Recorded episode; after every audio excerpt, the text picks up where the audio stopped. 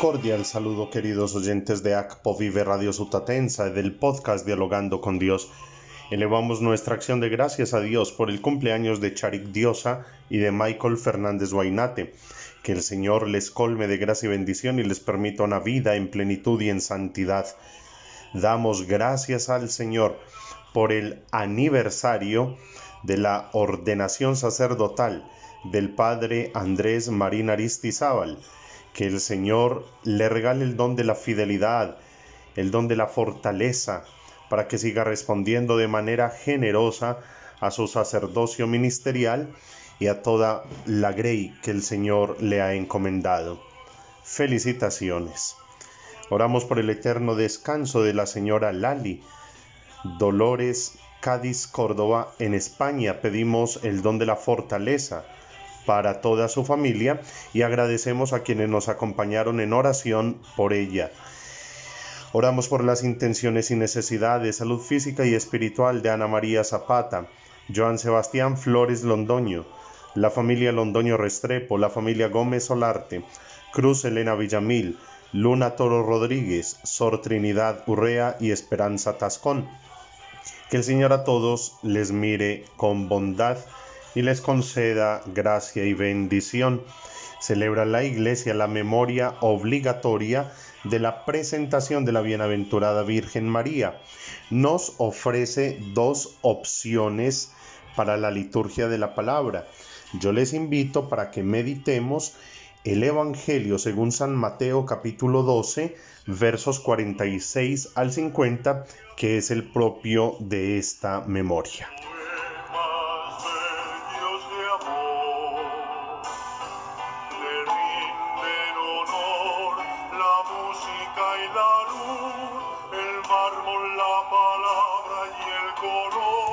En aquel tiempo estaba Jesús hablando a la gente, cuando su madre y sus hermanos se presentaron fuera, tratando de hablar con él. Uno se lo avisó, Oye, tu madre y tus hermanos están fuera y quieren hablar contigo. Pero él contestó al que le avisaba, ¿Quién es mi madre y quiénes son mis hermanos?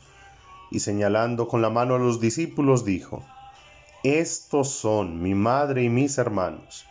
El que cumple la voluntad de mi Padre del cielo, ese es mi hermano y mi hermana y mi madre. Palabra del Señor.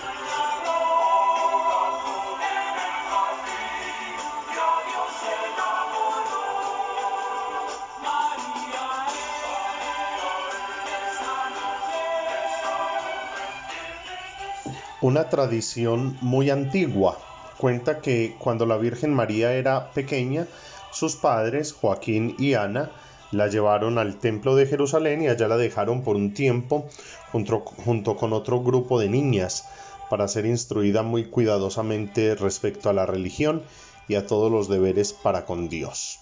Esta fiesta nace en el año 543 en Oriente.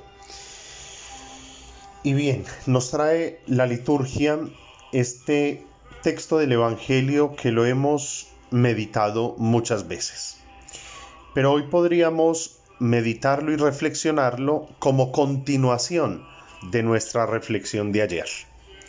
Recordemos que ayer decíamos que los cristianos católicos estamos llamados a pasar la palabra de Dios a la vida, permitir que ella nos transforme aunque nos duela.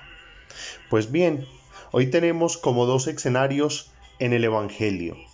Hay mucha gente escuchando a Jesús y creemos que es mucha porque cuando María llega y trata de hablar con él, le queda difícil acercarse. Es decir, había mucha gente escuchando a Jesús. Jesús es supremamente vivaz, astuto, inteligente y aprovecha cualquier oportunidad para dar grandes enseñanzas. Y en este momento la gran oportunidad que se le presenta es cuando alguien que se da cuenta que María y los familiares de Jesús le esperan, le dice, oye, tu madre y tus hermanos están fuera y quieren hablar contigo. ¿Dónde estaba Jesús? Predicando, rodeado de mucha gente. Y me imagino contando sus parábolas, predicando el reino de Dios, invitando a la conversión. Pero, ¿qué clase de público tendría? ¿Cómo estaba aquella gente recibiendo ese mensaje? A veces los que somos docentes y los que predican la palabra de Dios, sabemos que podemos estar dando un buen discurso, explicando un, un tema y no nos lo comprenden sino hasta que pongamos un ejemplo sencillo. Jesús que conoce el corazón de todos sus oyentes, aprovecha que María y sus hermanos llegan para decirles, ¿quién es mi madre y quiénes son mis hermanos? Mire, les hace una pregunta. Cuando Jesús pregunta es porque quiere mover la inteligencia de sus oyentes para que se cuestionen, para que entiendan, para que actúen, para que no se queden como oyentes pasivos, sino que activen su cerebro, que activen su corazón y vayan ellos mismos encontrando la respuesta. ¿Quiénes son mi madre y quiénes son mis hermanos?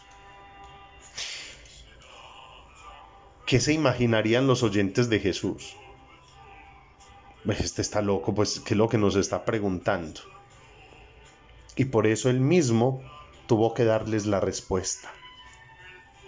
Jesús muchas veces nos genera preguntas en nuestra vida, nos presenta cuestiones existenciales, pero somos de una razón y de una fe tan obnubilada que Él mismo nos tiene que señalar la respuesta.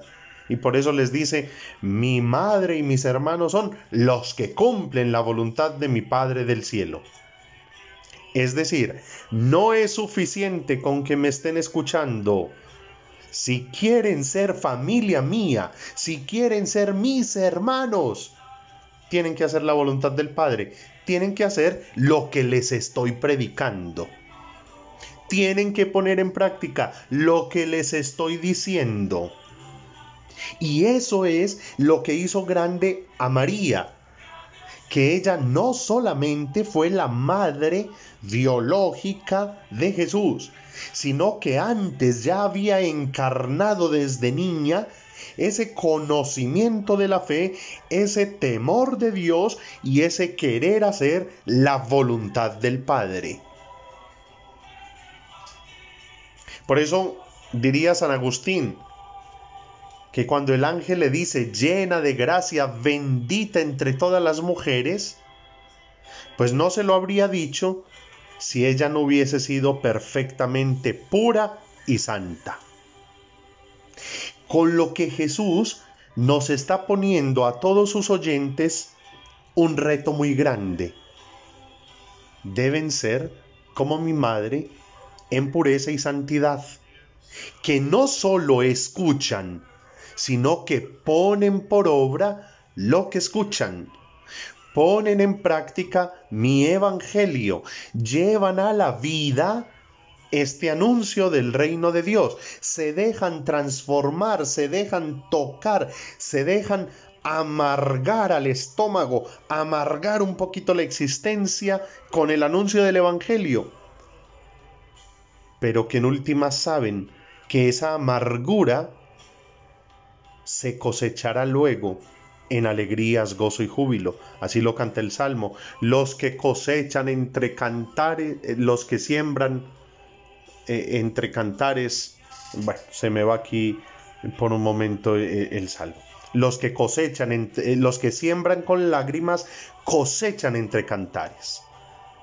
Entonces, en esta vida no podemos tener miedo de sembrar entre lágrimas, permitiendo que la palabra de Dios nos mueva, nos toque, nos amargue un poquito, para después cosechar entre cantares, cosechar en alegría, cosechar el reino de Dios y la vida eterna. Y eso fue lo que hizo María. Y dos características. En el Evangelio de Lucas escuchamos ese cántico que lo conocemos como el Magnificat. Proclama mi alma la grandeza del Señor.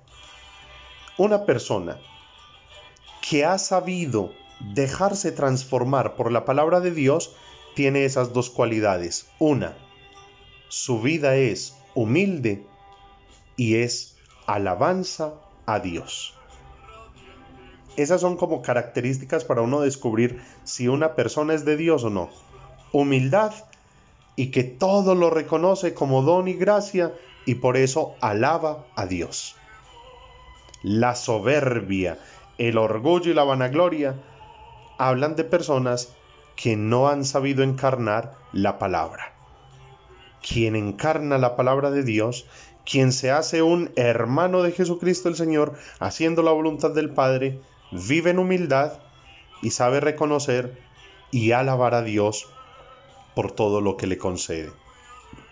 Proclama mi alma la grandeza del Señor, se alegra mi espíritu en Dios mi Salvador, porque ha mirado la humillación de su esclava. Ruega por nosotros, Santa Madre de Dios, para que seamos dignos de alcanzar las promesas y gracias de nuestro Señor Jesucristo. Amén. Feliz día, que Dios les bendiga.